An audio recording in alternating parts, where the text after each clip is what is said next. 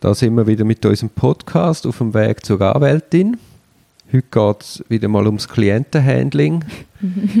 wir haben eine Klientin, die wo, wo gewisse psychische Probleme hat und sie ist einerseits sehr misstrauisch, kontrollierend, das hat ihre Vorgeschichte, das verstehe ich, aber gleichzeitig ist sie unglaublich vereinnahmend. Das kann man so sagen, ja. Was sind so jetzt deine Erfahrungen mit ihr?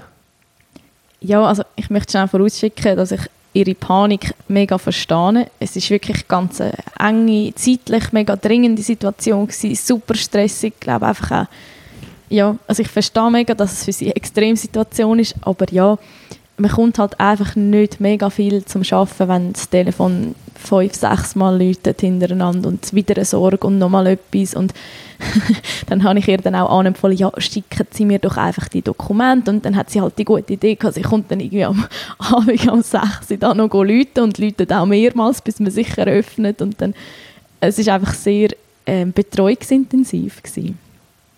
Ja, also sie kommt eigentlich für, für, das, für ein Mandat, für, für dringende strafrechtliche Sache mhm. und daraus wird ja dann eine Rundumbetreuung für alles. Genau, ja, es hat und, sich dann mega ausgeweitet. Und es ist dann nicht einfach, dass man das Zeug, wo, man, wo sie Hilfe will, einfach kann managen das geht ja noch einigermaßen, sondern es ist ja dann jedes Mal bei jedem Schritt 17 Stunden Überzeugungsarbeit. G genau, stimmt, das kommt halt wie noch dazu. Ja, eben aufgrund von dem Misstrauen in, in, in alles eigentlich, ähm, hat sie dann wirklich auch so Sachen extrem genau erklärt haben und wieder, oh ja, machen wir es, hm, vielleicht doch nicht, ja, ich, ich melde mich nochmal und das macht es halt auch nicht einfacher. Ja, sie ist zum Beispiel jetzt auch die erste Person gewesen, die mir jemals eine Vollmacht Wort für Wort durchgelesen hat, bevor sie sie unterschrieben hat. Das ist auch noch spannend gewesen.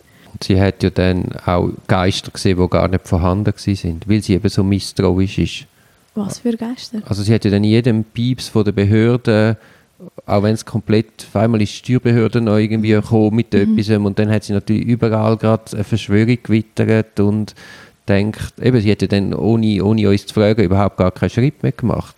Ja, genau. Ja, es ist eben, sie hat wirklich eine sehr schwierige Vorgeschichte halt auch und aus dem hat sich das entwickelt und ja, dann egal was war, genau, man hat auch als Behörde eigentlich sehr anständig und nicht können einen Brief schreiben, wo hunderttausend andere auch bekommen haben und das ist dann einfach Panik in dem Moment. Mhm. Ja. Aber da siehst du auch, was so Strafverfahren bei, bei gewissen Leuten auslösen.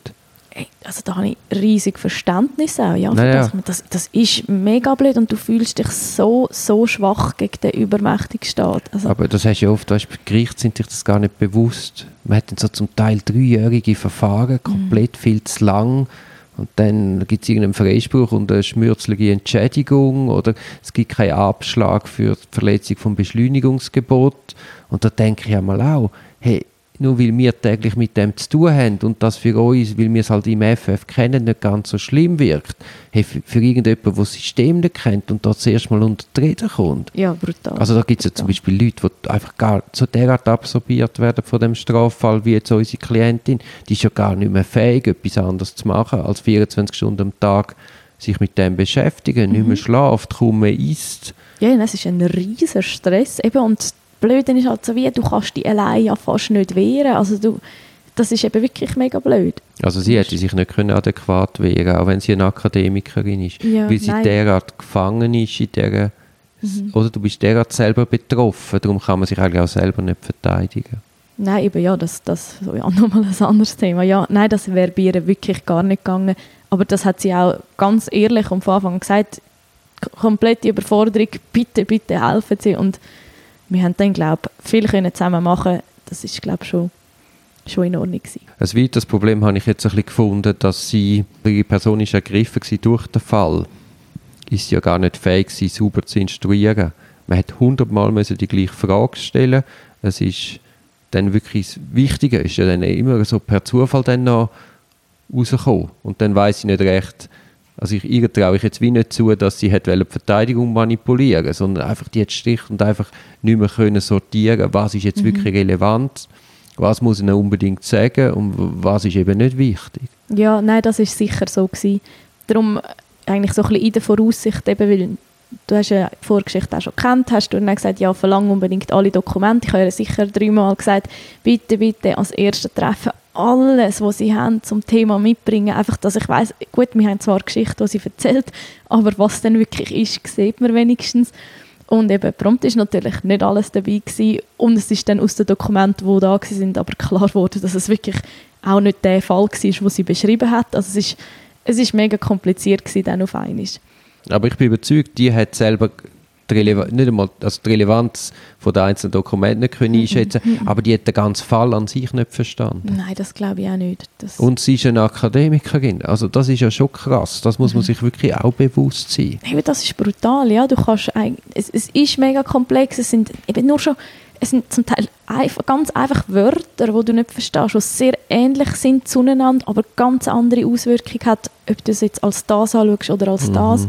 Und also logisch versteht man als, als juristischer Laie nicht, was ist jetzt das Problem. Mhm. Dort ist ja jetzt eigentlich Ruhe. Jetzt haben wir, ich hoffe es, ja. Das hast du super gemacht. Jetzt werden wir, ja, aber fertig ist es nicht. Also nein, ich bin gespannt, wie jetzt das weitergeht. Ich auch, ja, das bleibt sicher interessant. Aber dort ist ganz klar Freispruchverteidigung. Also, schönen Abend. Gleichfalls.